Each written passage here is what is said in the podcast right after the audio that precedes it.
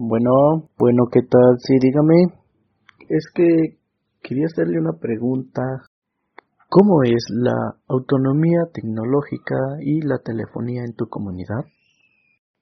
Bueno, sí, sí, sí. Bueno, la comunidad determina que debe existir un medio de comunicación. Por eso acudieron a la telefonía comunitaria en las comunidades ya que se cuenta con una estructura muy diferente con distintas comunidades de este país. También contamos con un territorio, es un lugar donde se conserva con originalidad, aunque muchas veces la quisieran cambiar. El territorio pueden necesitarlo al igual que la telefonía para, para bienes políticos, pero sin embargo nosotros como somos una comunidad muy unida, no lo permitimos porque necesitamos estar conectados con las personas del pueblo.